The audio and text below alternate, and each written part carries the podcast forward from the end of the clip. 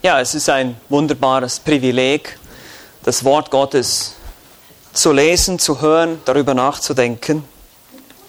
Es ist ein Privileg, aber es ist auch eine Herausforderung. Das Wort Gottes, so heißt es im Hebräerbrief, ist wie ein zweischneidiges Schwert. Es durchdringt Seele und Geist, Mark und Bein. Es überführt. Das Wort Gottes ist eingegeben vom Geist Gottes, der Geist Gottes, der Heilige Geist, der uns überführt. Und so hat Jesus gesagt zu seinen Jüngern in Johannes Kapitel 16, dass der Heilige Geist kommen wird und die Welt überführen wird von Sünde und Gericht und Gerechtigkeit. Das ist nicht angenehm. Es ist dann nicht angenehm, wenn man selber feststellt, dass man eben auch ein Sünder ist und die Gesetze Gottes gebrochen hat. Aber wir brauchen das. Wir müssen diese Überführung haben in unserem Leben. Wir brauchen das Wort Gottes immer wieder, das in unser Leben spricht. Sei das als Christ, damit ich in der Heiligung lebe, damit ich im Gehorsam lebe, damit ich nicht abdrifte auf irgendwelche Irrwege. Oder wenn du kein Christ bist, dann brauchst du das Wort Gottes umso mehr, damit es dir zeigen kann, wer du bist. Weil was wir hier tun, ist nicht, das ist nicht unsere eigene Idee, diese Botschaft ist nicht unsere Erfindung, sondern es ist Gottes Botschaft an dich heute. Deshalb lass uns beten und den Herrn um seine Hilfe bitten, sein Wort richtig zu verstehen. Großer Gott, wir danken dir für diese Zeit. Danke, Vater, für deine Güte und Gnade.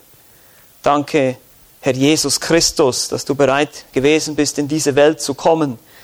Gerade jetzt über die Weihnachtszeit haben wir viel darüber nachgedacht, dass du geboren wurdest. Du bist aber auch erwachsen geworden und gestorben am Kreuz für unsere Schuld und auferstanden aus den Toten.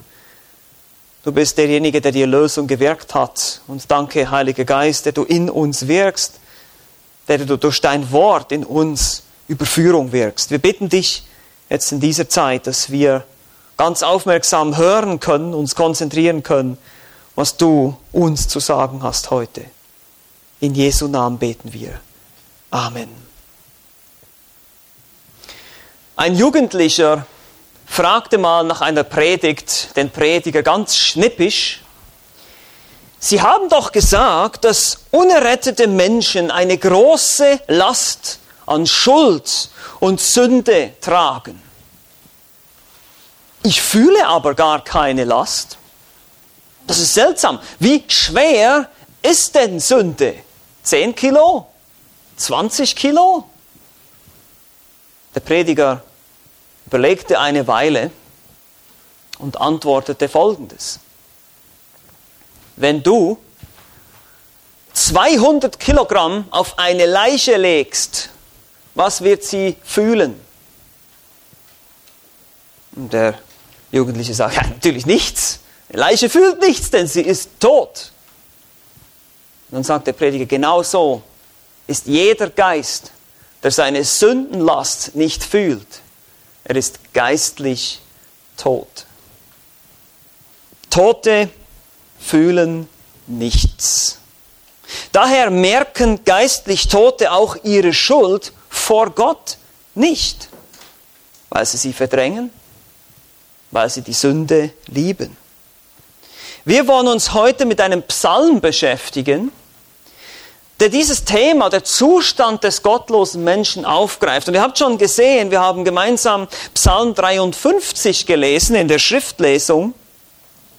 Wir wollen uns aber Psalm 14 zuwenden. Psalm 14 ist sehr ähnlich wie Psalm 53. Psalm 53 wendet diesen Psalm einfach noch auf einen militärischen Sieg an gegen die Feinde Gottes. Aber Psalm 14 ist letztlich diese allgemeine Aussage über den gottlosen Menschen.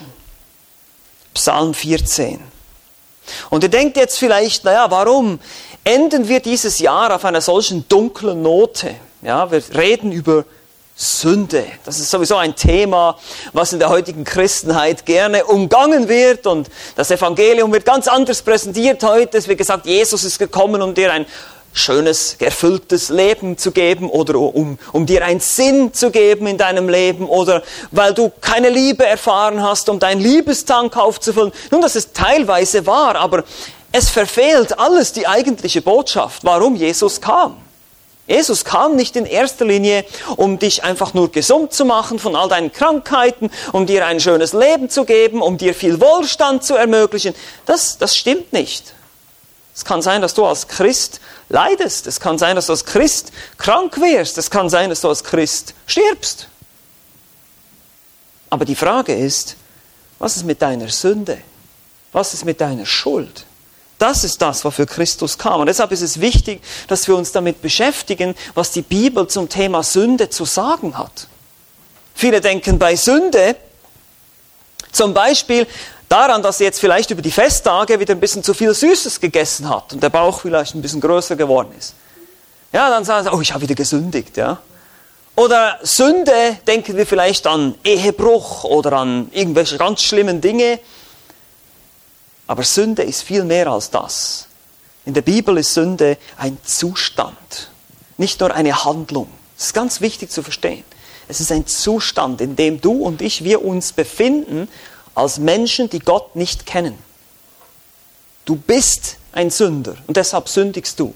Ich bin ein Sünder, das ist meine Natur und deshalb sündige ich. Und davon brauchen wir Erlösung. Lasst uns Psalm 14 lesen gemeinsam. Hier heißt es, dem Vorsänger von David, der Narr spricht in seinem Herzen, es gibt keinen Gott. Sie handeln verderblich und abscheulich ist ihr Tun. Da ist keiner, der Gutes tut. Der Herr schaut vom Himmel auf die Menschenkinder, um zu sehen, ob es einen Verständigen gibt, einen, der nach Gott fragt. Aber sie sind alle abgewichen, allesamt verdorben. Es gibt keinen, der Gutes tut, auch nicht einen einzigen. Haben denn die Übeltäter keine Einsicht, die mein Volk verschlingen, als essen sie Brot? Den Herrn rufen sie aber nicht an? dann erschrecken sie furchtbar, weil Gott bei dem Geschlecht der Gerechten ist. Wollt ihr das Vorhaben des Elenden zu Schanden machen, obwohl der Herr seine Zuflucht ist? Ach, dass aus Zion die Rettung für Israel käme. Wenn der Herr das Geschick seines Volkes wendet, wird Jakob sich freuen und Israel fröhlich sein. Psalm 14 ist ein Klagepsalm. Er kann als Klagepsalm eingestuft werden. Eine Klage über die Unterdrückung unter denen, die Gott, gottesfürchtigen Menschen leiden, weil sie von den gottlosen Menschen unterdrückt werden. Gottes Volk betet und beklagt die Verfolgung durch gottlose Menschen, das Leid unter Gottlosen. Wir haben schon gelesen, im Psalm 53 heißt es im Titel auch ein Maskil. Das ist ein besinnliches Gedicht. Also dieser Psalm ist ein Psalm der Einsicht. Er soll uns zum Nachdenken anregen. Zum Nachdenken über dich selbst, über mich selbst und über uns als Menschen, als Gesamtes. Und wichtig ist auch zu verstehen, hier schreit der Narr.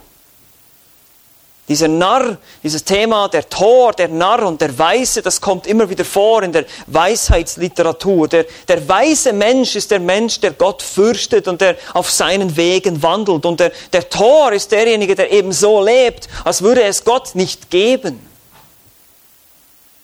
Und so beginnt dieser Psalm mit einer musikalischen Anweisung, sowas wie den Musikdirektor sozusagen, dem Vorsänger, und nennt den Autoren. Es ist niemand anderes als König David, der ja viele Lieder geschrieben hat. Und so beklagt David den allgemeinen Zustand der gottlosen Menschen, aber auch die Sinnlosigkeit eines solchen Unterfangens und letztlich aber auch die einzige Hoffnung, die es gibt. André hat es schon erwähnt, im Neuen Testament, im Römer Kapitel 3 wird dieses, diese Textstelle hier auch auf alle Menschen angewendet, auf die gesamte Menschheit. Und deshalb wollen wir das auch tun. Es beschreibt nicht nur sozusagen den, den Zustand der ganz besonders bösen Buben, ja. Das ist nicht die Idee hier, sondern die Idee ist hier, alle Menschen betrifft das. Alle Menschen. Alle Menschen, die nicht eine Beziehung zu Gott haben, die nicht eine Beziehung zu Jesus Christus haben.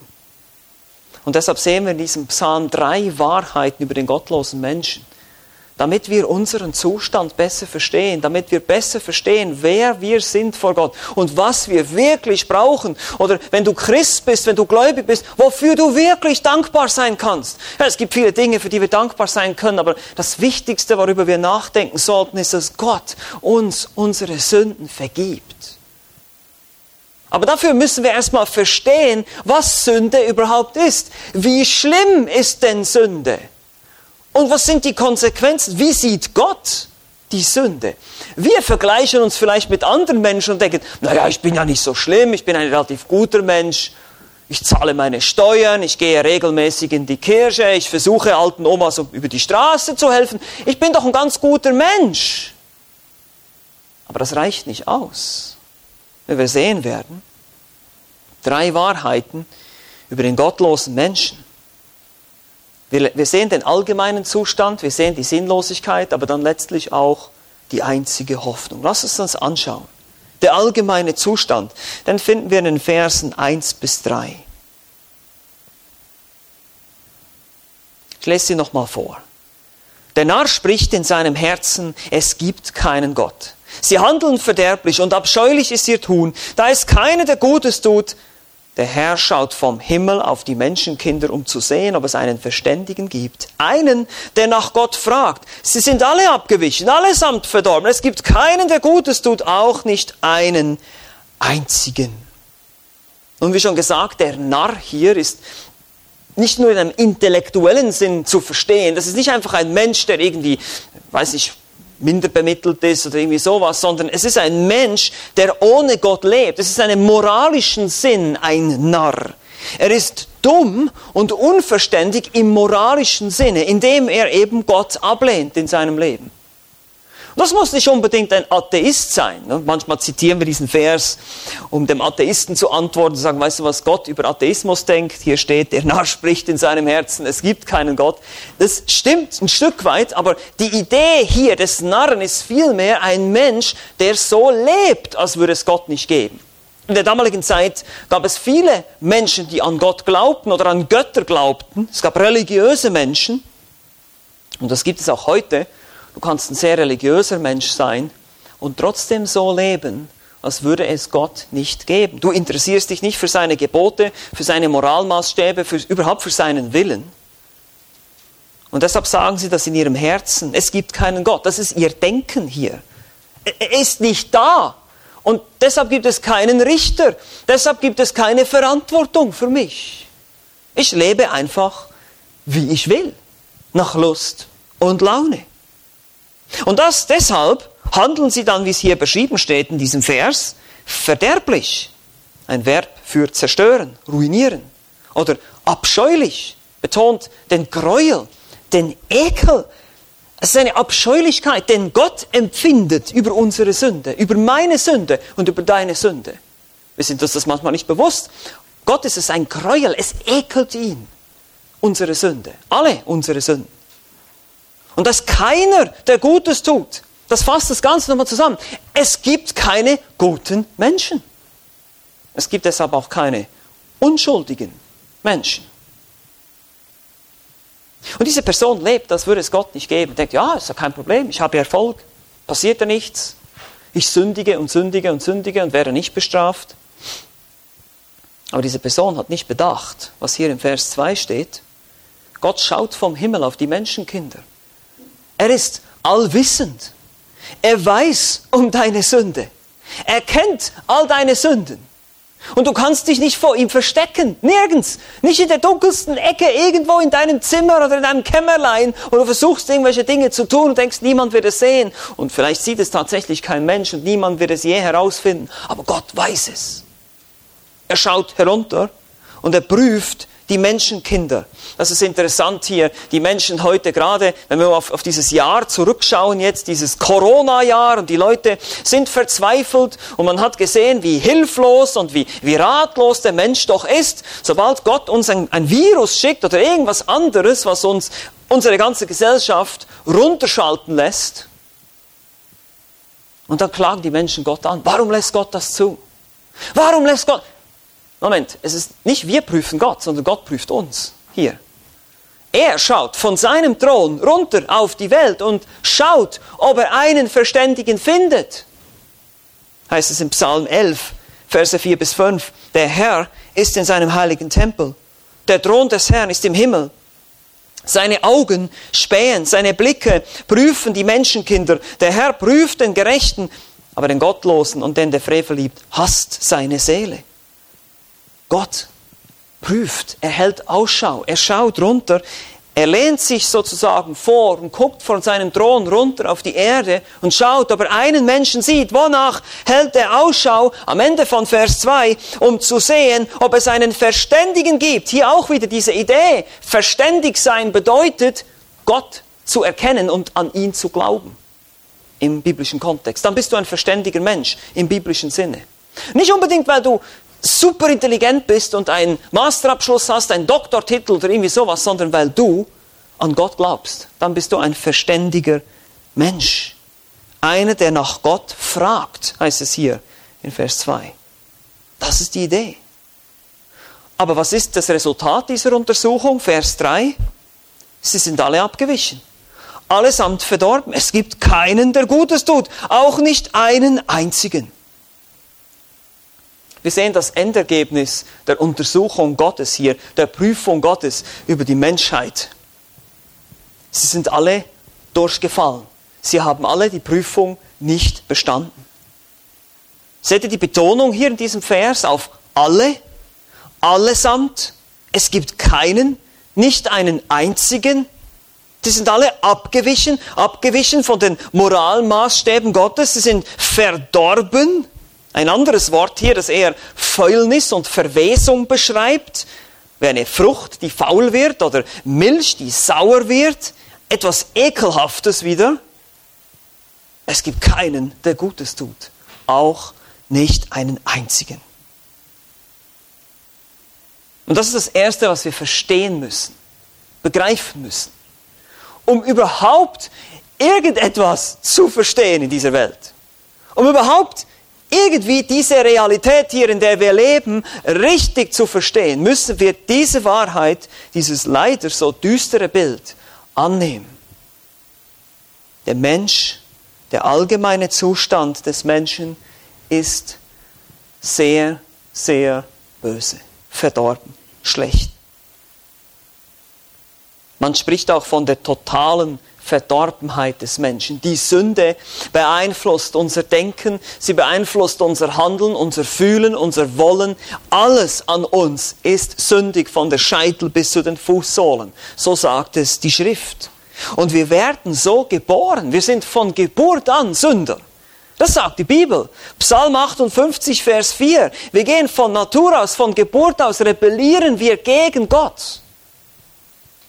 Diejenigen, die Kinder haben unter uns, euch muss ich das nicht sagen, dass ihr euren Kindern nie beibringen musstet, zu lügen oder zu streiten. Schon ganz klein. Ich will das, nein, ich will das, nein, ich will das.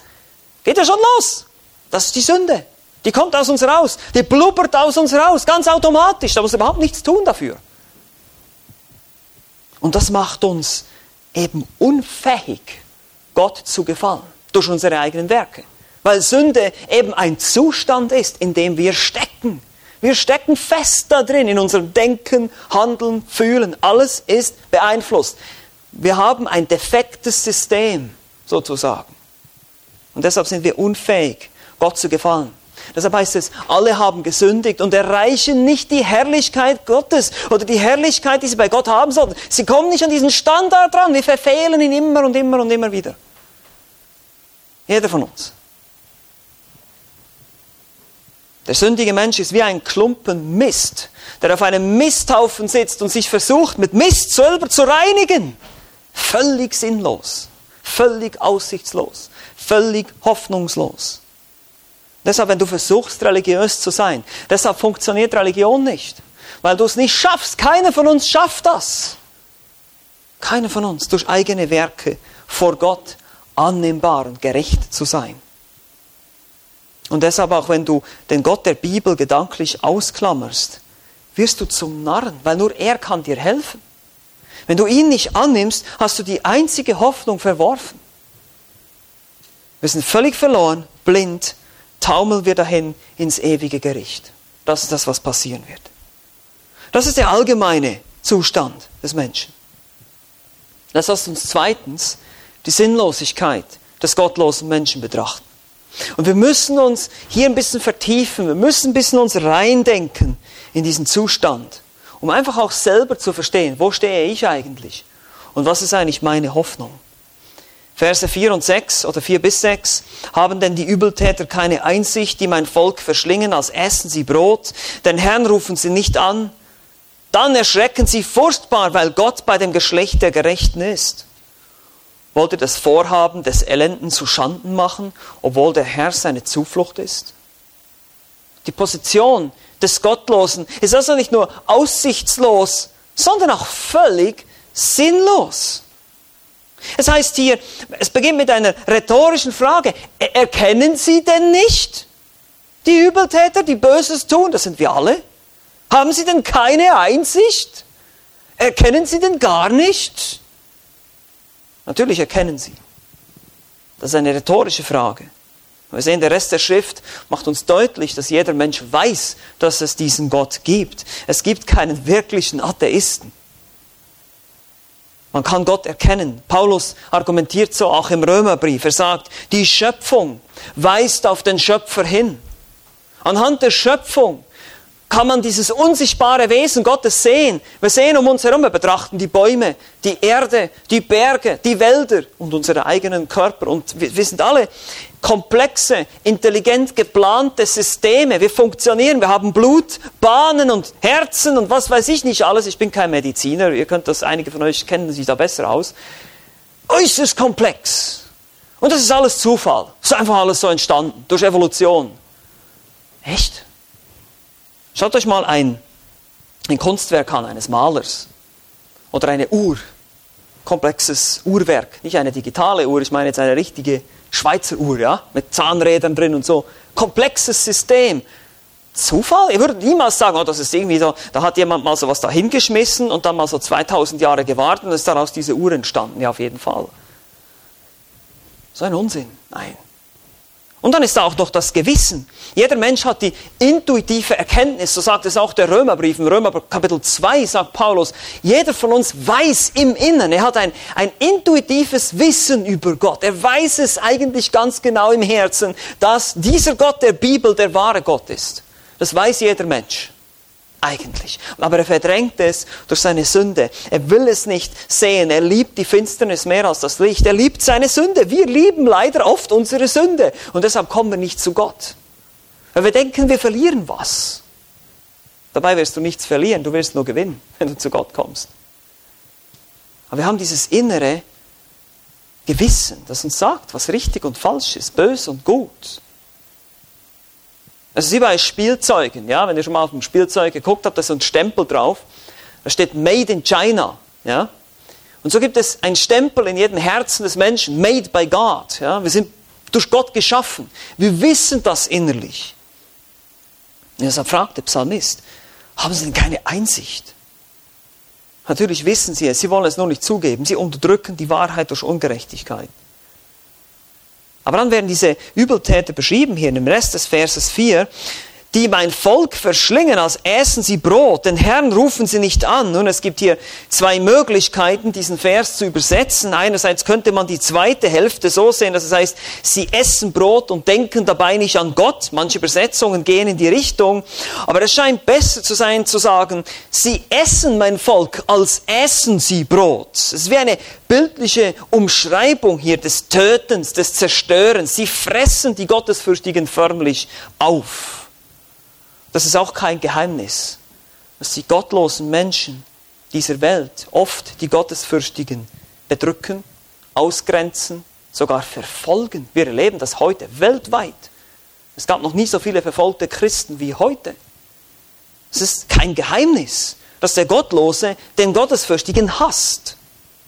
Und dabei ist ihre Gier unersättlich, weil sie letztlich Gott hassen.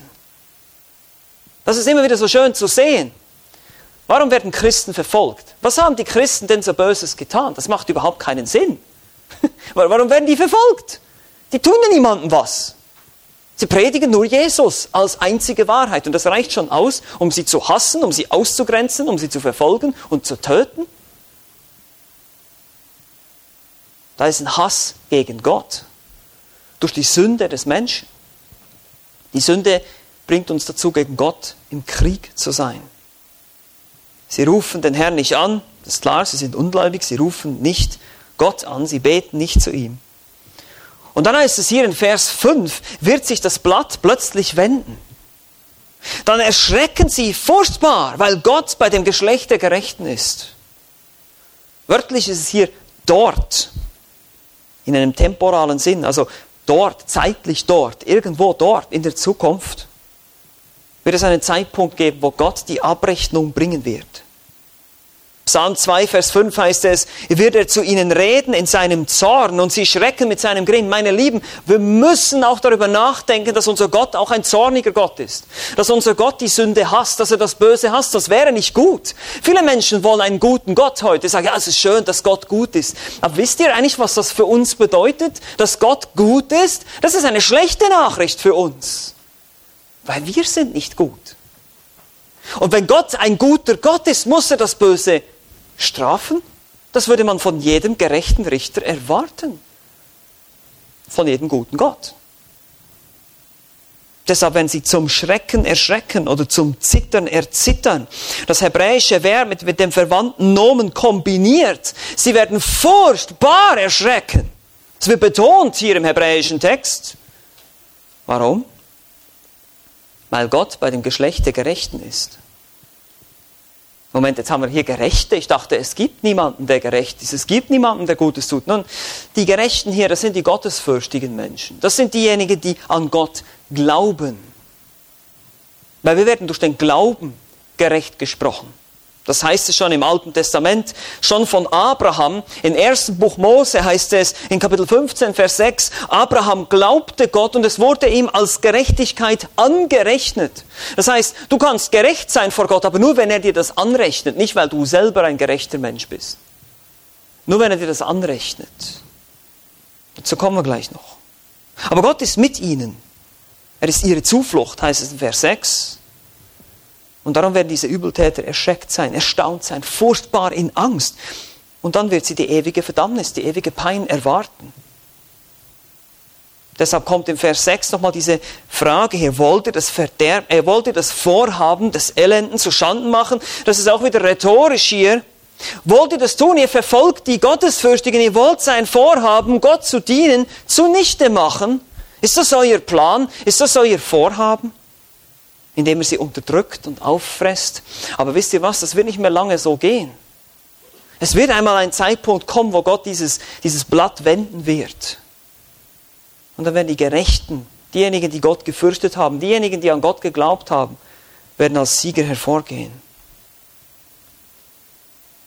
Aber der Punkt wird hier sehr deutlich. Im Moment sieht es so aus manchmal. Gottlose Menschen haben Erfolg, mit ihrer Gottlosigkeit. Sie machen, was immer sie wollen, sie haben Macht, sie haben Geld, sie haben was weiß ich nicht alles, aber eines Tages, eines Tages wird das alles anders sein. Und da wird der Gott unsere Zuflucht sein, die wir geglaubt haben, aber nur denen, die geglaubt haben. Und die Menschen, die nicht geglaubt haben, werden es bitter bereuen.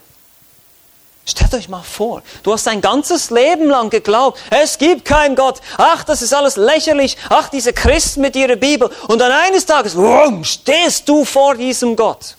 Und er wird dich richten nach deinen Sünden, nach all dem, was du getan hast. Und du, es geht ab nach unten. Und es ist zu spät. Gibt kein Zurück mehr. Stell dir das mal vor, wie schrecklich muss dieser Moment sein. Das wünsche ich niemand. Niemand. Dann kommt eine ganze Sünde, eine ganze Missetat, ein ganzes Leben wird gegen dich sprechen. Aber es ist sinnlos. Es ist absolut sinnlos hier, wenn wir sehen, was die, Gottes, die Gottlosen tun. Sie wollen das Volk der Gottesfürchtigen vernichten, sie verfolgen sie, aber sie werden eines Tages erschrecken. Es hat keinen Sinn, gegen Gott zu kämpfen. Wisst ihr, warum das es keinen Sinn hat, gegen Gott zu rebellieren? Warum das es keinen Sinn hat für dich, gegen Gott zu rebellieren? Er wird immer gewinnen. Immer. Und er wird auch am Ende gewinnen. Es hat keinen Sinn, gegen ihn zu rebellieren. Wie gesagt, schau dir die Schöpfung an, höre in dein Gewissen und schau in Gottes Wort. Du weißt, dass es diesen Gott gibt in deinem Herzen. Und du weißt, dass du eines Tages vor ihm stehen wirst. Und du weißt, dass er dich richten wird nach seinem heiligen Gesetz.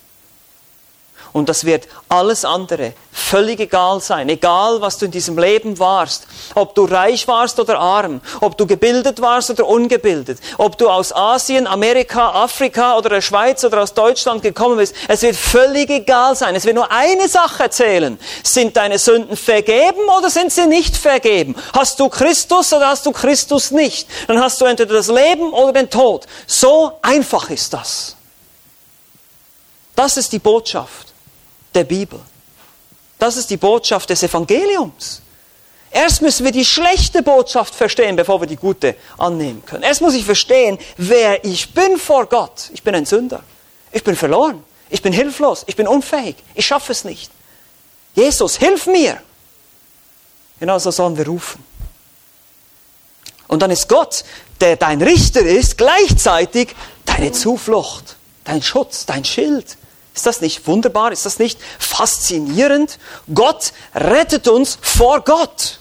Gottes Zorn ist gegen dich gerichtet und Christus, der Sohn Gottes, rettet dich vor Gottes Zorn. Gott rettet uns vor Gott. Er ist unsere Zuflucht. Und deshalb ist es sinnlos, gegen ihn zu kämpfen und versuchen, seine Pläne zunichte zu machen oder die seinen die Christen, die Gläubigen, damals war es das Volk Israel, zu behindern, aufzufressen. Wie schon gesagt, es gibt eine Hoffnung. Und das ist der dritte Punkt hier. Die einzige Hoffnung des gottlosen Menschen. Ja, es ist aussichtslos, er ist hilflos, er kann nichts tun, du kannst nichts tun, ich kann nichts tun, um vor Gott gerecht dazustehen. Und es ist sinnlos, dagegen anzukämpfen, immer wieder zu versuchen, ja, das kann doch nicht sein. Ich muss mich auf ihn einlassen. Diese einzige Hoffnung finden wir in Vers 7.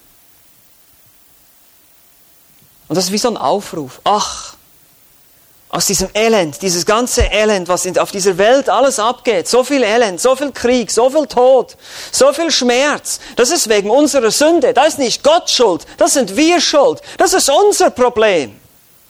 Wir müssen aufhören, Gott anzuklagen. Wir müssen anfangen, auf die Knie zu gehen und Buße zu tun über das Elend dieser Welt. Es ist eine Frechheit, was sich die Leute erlauben zu sagen. Warum lässt Gott das zu? Das ist eine absolute Frechheit.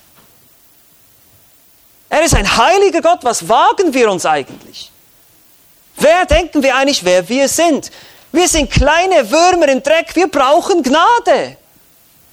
Das ist genau das, was dieser letzte Vers aussagt. Ach, dass aus Zion doch endlich die Rettung für Israel käme. Hier natürlich im alttestamentlichen Kontext. Wenn der Herr das Geschick seines Volkes wendet, wird Jakob sich freuen, Israel fröhlich sein. Ihr seht, wie die Gerechten hier gestöhnt haben unter dieser Last, unter dieser Bedrückung durch gottlose Menschen.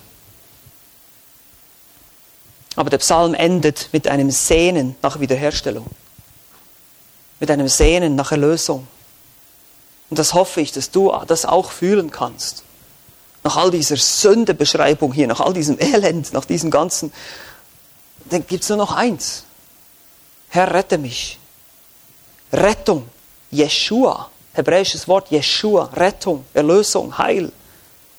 Diese Rettung soll kommen. Nun, hier im alttestamentlichen Kontext ist es zunächst ein, ein Friedensreich, das David und seinen Nachkommen versprochen wurde. David würde einen Nachkommen haben, der auf seinem Thron sitzen würde und der von Jerusalem aus über die ganze Welt regieren würde. Das ist letztlich auch Jesus. Und dadurch würde das Geschick dieses Volkes, das Schicksal, besser als Gefangenschaft. Manche Übersetzungen sagen hier Gefangenschaft, aber es ist besser Geschick einfach zu verstehen. Allgemein, er wird, er wird das Blatt wenden. Diejenigen, die jetzt unterdrückt sind, die werden dann oben sein. Und die anderen, die jetzt oben sind, die werden dann unterdrückt sein. Sie werden herrschen. Und diese Rettung, die kommt aus Zion. Oder der Retter, nämlich Jesus selber. Zion, der Ort, wo Gott seine Herrlichkeit im Alten Testament hat wohnen lassen, seinen Tempel. Von da wird die Rettung kommen. Sie kommt von Gott, von niemand anderem. Das Heil kommt aus den Juden, hat Jesus gesagt. Johannes 4,22. Und dann wird Jakob sich freuen, Israel fröhlich sein. Das ist ein Ausdruck für Israel, für das Volk Gottes. Jakob, Israel. Weil wir lesen in der Offenbarung, dass Jesus, wenn er zurückkommt bei seiner Wiederkunft, wieder hier auf der Erde tausend Jahre regieren, von Israel aus, von Jerusalem aus. Und die Versprechen, die im Alten Testament durch die Propheten gegeben wurden an das Volk Israel, werden wahrgemacht. Es kommt zur Wiederherstellung der Nation Israel. Aber wir heute, wir Christen, wir werden dabei sein. Wir werden nämlich entrückt und wir werden wiederkommen mit dem Herrn und mit ihm zusammen regieren. Und am Ende wird das Ganze gipfeln in der Ewigkeit, der ewigen Herrlichkeit, dem neuen Himmel und der neuen Erde.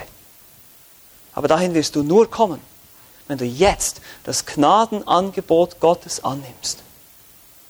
Die einzige Hoffnung, die Rettung, die aus Zion, die aus Israel gekommen ist. Jesus Christus, der Messias. Er ist die Hoffnung, er ist das Heil, er ist die Rettung aus Zion.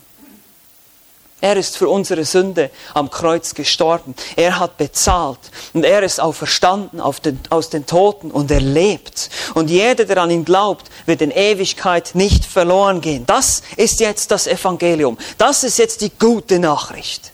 Die schlechte Nachricht ist, wir sind Sünder, wir sind alle verdorben, wir haben es alle vermasselt. Und die gute Nachricht ist, Jesus, der Retter, ist geboren und gestorben und auferstanden und aufgefahren in den Himmel. Wenn du das glaubst, dann hast du ewiges Leben. Aber bevor wir das Evangelium verstehen können, müssen wir das Thema der Verdorbenheit des Menschen verstehen.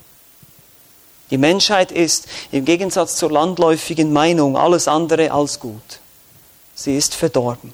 Und zwar von oben bis unten, durch und durch. Das heißt nicht, dass jeder Mensch so schlimm ist, wie er möglicherweise sein könnte. Nicht jeder von uns war oder ist ein, ein Massenmörder oder irgendwie sowas. Aber wir sind trotzdem alle irgendwie beeinflusst, beeinträchtigt durch die Sünde. Dieses Prinzip, das wir von Adam und Eva geerbt haben, von unseren Ur-Ur-Ur-Urgroßeltern, ja, von Adam und Eva, die die erste Sünde begangen haben im Garten Eden. Und das haben wir geerbt. Das ist wie so eine Erbkrankheit. Die haben wir geerbt von unseren Urgroßeltern und wir haben die von Geburt an. Und wir werden so geboren in diese Welt und leben so nach Lust und Laune als Narren, die in ihrem Herzen sagen, es gibt keinen Gott. Es ist ausweglos und es ist sinnlos. Wir haben das gesehen. Das Vorhaben des Gottlosen wird zunichte gemacht werden eines Tages. Und deshalb, wenn du heute hier bist und den Herrn Jesus nicht kennst, dann bitte ich dich einfach, überleg dir das. Willst du weiter gegen diesen Gott kämpfen, der dir hier und jetzt die Hand entgegenstreckt und sagt, nimm mein Angebot an, ich vergebe dir alle deine Schuld, alle deine schrecklichen Sünden sind vergeben. Alles ist weg, wenn du an mich glaubst, wenn du an den Sohn Gottes glaubst anstatt weiter in der Sinnlosigkeit deines Lebens zu leben. Weil es wird eines Tages ein Gericht geben. Und da wird nur zählen, ob du Christus hattest oder nicht. Da wird nur zählen, ob du Vergebung deiner Sünde hast oder nicht. Und wenn du Christ bist, dann denke doch darüber nach, wie gut Gott ist. Dass er dir alle deine Sünden vergibt. Dass er dich reinigt von aller Ungerechtigkeit. Dass wir es mehr, mehr schätzen Jetzt auch wenn wir ins neue Jahr gehen, dass wir dieses Evangelium schätzen als etwas Wertvolles, als etwas Wunderbares. Das wünsche ich mir. Aber dadurch, oder das bedingt, dass wir erst über diesen Zustand von uns Menschen tiefgründig nachdenken müssen. Und auch du selbst über dein eigenes Leben. Und dann kommst du zu Christus und kannst alles abladen. Kannst sagen, danke Herr, dass ich Sünder errettet werden darf. Amen. Lass uns gemeinsam beten.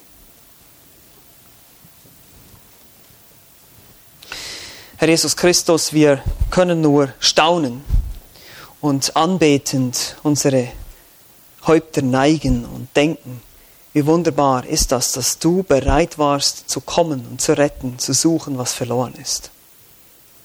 Danke, dass du bereit warst, Menschen wie uns, jeder einzelne von uns, hat in seinem Herzen gesagt, es gibt keinen Gott. Wir alle lebten einst so. Und doch warst du bereit, in deiner Liebe und Gnade zu uns zu sprechen, durch dein Wort. Uns dieses Angebot des Evangeliums zu machen, die gute Nachricht. Der Errettung allein durch Glauben, allein durch Gnade, allein durch Christus, allein durch dein Werk und allein zur Ehre Gottes. Danke, dass du so wunderbar bist. Bitte hilf uns, diese Dinge mehr und mehr besser zu verstehen. Hilf auch denjenigen, die heute hier sind, dass sie das in, in seiner Tiefe begreifen und verstehen können. Schenke ihnen die Gnade, zur Erkenntnis der Wahrheit zu kommen. Mögest du Menschen retten. Wir können das nicht, Herr. Wir können keinen Menschen retten. Nur du kannst das tun. Wir flehen dich an um deine Gnade. In Jesu Namen. Amen.